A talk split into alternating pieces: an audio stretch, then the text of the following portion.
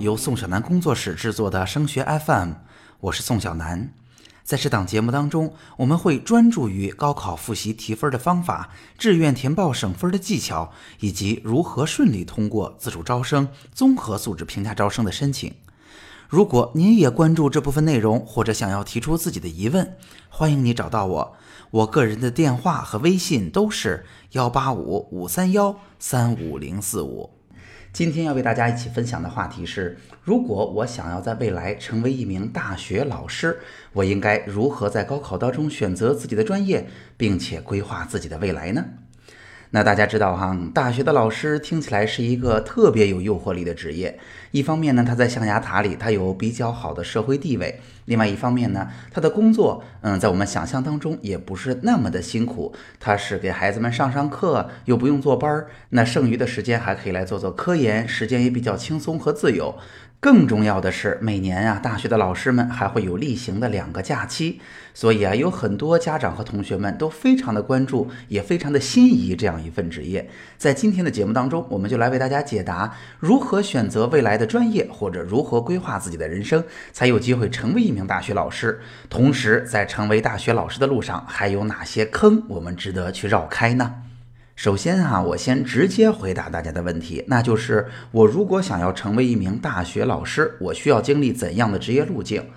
首先啊，谈到大学老师，我们先给大家分分清楚哈，我们要说的是从讲师、副教授晋升到教授这样一个职业的路径，而不是大学里边可能有很多的行政管理人员，可能有一些辅导员，其实也会被称为老师。只是我们今天说的更多的是专业的路径。那因为在大学里边呀，有各种各样的专业，我们分文商和理工来给大家说一说。对于理工科的同学而言，想要成为一名大学的老师，是有一个明确的、可以走通的、可以重复的路径的，那就是在本科阶段就要想方设法进到足够好的大学，然后当然硕士、博士要一直的读下去。其实啊，大学招收年轻的老师，一方面看的是硬性的学位的要求，这也是很多家长们特别关心的。比如说，我们至少要读到博士。其实，在理工科里边，另外一方面特别重要的是你的科研成果，可能是在你博士阶段积累的。如果你觉得博士阶段的三年时间或者硕博连读的五年时间还不足够让我们拿到足够好的文章，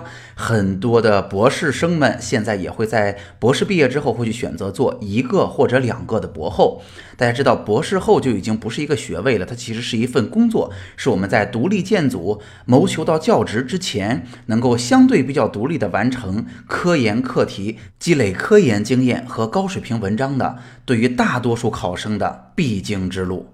相信大家能够感受到哈，虽然我们说对于理工科的同学而言，未来如果想在大学里边做一名老师、做一名教授，它是有明确的路径可以走的。但是这条路上的竞争压力并不小，因为大家想想看，所有你未来的竞争者都拿着一个博士学位，身上都有优秀的论文，他们都是经过了各种各样的考试、各种各样长时间啊专一甚至枯燥的工作筛选出来的竞争者。这些人未来形成的圈子，相互之间工作的压力还是比较大的。那对于文商类的专业，就不像理工类的专业这样有这么一条典型的路径可以走了。那当然呢，如果我说在毕业之后，我也想很快的留到大学里边，想去找到一份教职的话，很可能至少读书还是必须的，就是我们本科、硕士、博士。即便是文章类的专业，也都是要读完的。那在这之后呢，学生就会依据专业出现了分化。那有一些专业，大家知道是比较偏研究的，即便是人文社科类，也是偏研究的。比如说像社会学、像历史学，再比如说有一些文学的细分专业，可能都是比较偏向研究的。那这一类类的专业，可能比较适合啊，在学校里边去谋求一份职位。那这样职位谋求的过程啊，一方面也要看你的成果，但是大家知道哈，像文科这样一类学科的成果，其实在年轻的时候，在积累相对比较短暂的时候是很难拿出来的。那相对于文科一部分特别适合搞研究的专业而言，什么样的博士生未来能够在大学里边谋求到教职，这个标准并不是特别的明晰，并不像理工那样有论文的绝对的硬性标准可以去卡。所以这一部分就看起来没有那么强的确定性。那同时呢，还有一部分文商类的专业是特别实用的，比如说像金融、比如说像会计，这都是特别特别实用的专业。那也因此呢，这一类的专业，如果想要回到大学任教，很多大学教授的经历是在他毕业之后直接去了业界工作，在业界工作了十年、十五年、二十年，取得了相当好的成绩。那在这个时候，如果他想要回大学任教，那可能才是一个相对比较好的时候，因为呀，这些专业它的研究要求可能不是那么高，反而对于实践的要求特别高。你的实践经验才是能够传达给年轻人的最宝贵的财富。那当然，对于这样一类专业呢，我相信有很多的同学毕业之后的第一选择也不会是留在高校，原因是他在业界的就业机会更好一些，而且啊，在业界的收入会远比大学来的高。到此，我们先说了说理工科的学生或者文商科的学生，未来如果想要成为一名大学老师，可能会经历怎样的过程。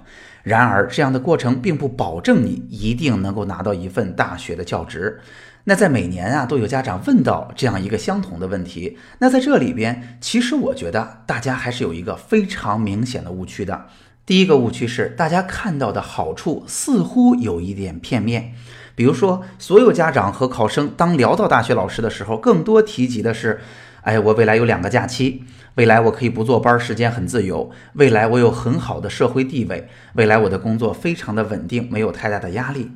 大家想想看，这是这份工作带来的好处。然而，这份工作也带来了坏处啊。那些不足是什么呢？比如说，年轻的老师压力还是蛮大的，他无论教学任务还是科研压力都有要求。而且在现在的大学校园里，每过几年就要有一次考核，这样的考核甚至在未来会决定是不是继续聘任这样一位教职人员。所以啊，这份工作的压力本身并不轻。而且大家现在也在媒体上看到不少这样的报道哈，大家想想看，你在本科毕业之后大概是二十二岁，如果你硕士加博士读完，应该是在二十八岁。当然，如果你硕博连读会省一年，二十七岁。然后，如果假设我们不是特别的幸运，我们就是一个呃，可能百分之八十都一样的优秀学生，那我们要经历一个博后、两个博后，这样四到五年的时间又过去了。如果比较幸运，在大学里边谋求到一份教职的时候，你已经到了三十一二岁，那这个时候你的事业才刚刚起步，你的家庭需要你来支持。那然而在大学里边，大部分刚刚入职的年轻教师收入是非常低的，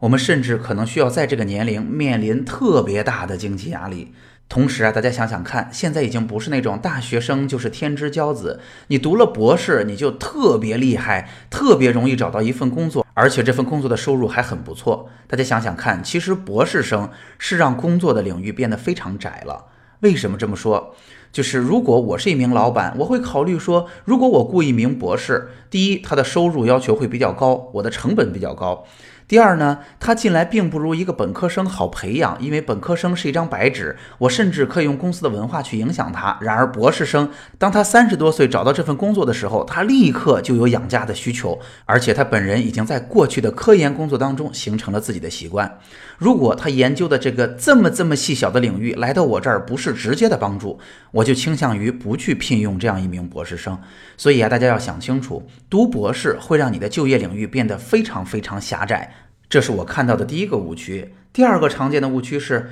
很多同学会觉得说，我在初中阶段、高中阶段一直都非常的优秀，而且现在的成绩也非常好。我相信我在未来的本科阶段也能学得非常优秀。我觉得呢，在学校里边的规则我相对比较容易掌握。我希望在未来能够用一个比较低的成本维持我一个相对比较精英的社会地位，然后我能够。在成为一名优秀的大学老师的基础之上，时间比较充裕啊，我再去忙别的事情，做我真正喜欢的工作。那这样一个误区的问题出在哪儿呢？那就是其实啊，一个良好的社会地位是这些从事大学教职的老师们努力奋斗的结果，而不是原因和基础保证。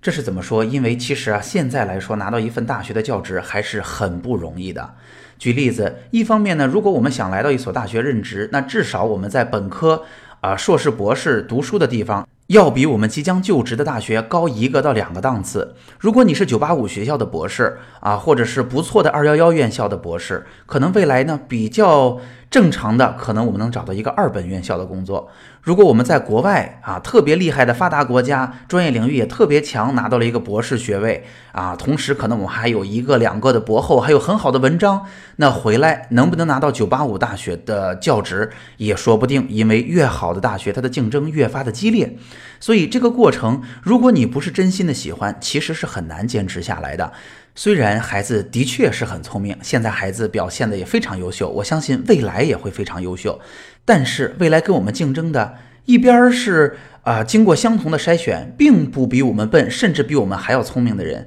那另一边呢，这些人还非常热爱这样一份工作，这样一份工作的本身，他就能体会到各种各样的乐趣，他沉浸其中。说实话，我们是很难去竞争的，而且呀，这样的竞争它的机会成本非常高，因为你为了这样一份教职会去付出很多很多很多的时间。然而，在相同的时间内选择了这件事儿，就不能有其他的选择了，这才是选择最高的成本。而且我要提醒大家哈，想要成为一名大学老师，最好最好的机会其实已经过去了。这也是为什么很多家长说，哎，我身边有个邻居的孩子，我有个亲戚的孩子，在呃零几年的时候也去做了大学的教师，我觉得好像没有这么难啊。原因就是哈，大家知道大学在零零年附近扩招了。那个时候啊，能上大学的同学突然之间变多了很多，那大学里边就需要有更多的年轻老师来去教授课程啊，来去从事科研工作。所以在那个时候，突然之间冒出了很多教职的机会。不瞒大家说，我自己在南京大学读本科，带我本科毕业论文的就是一个博导，当时我的导师才二十九岁，哈，当然他的科研非常好，但是也不得不承认，那个时代给大家提供了很好的机会，但是。现在呢，因为计划生育的关系，呃，我们的学生在逐年的减少。虽然现在高考每年的呃总体考生数还在增加，还看不出来，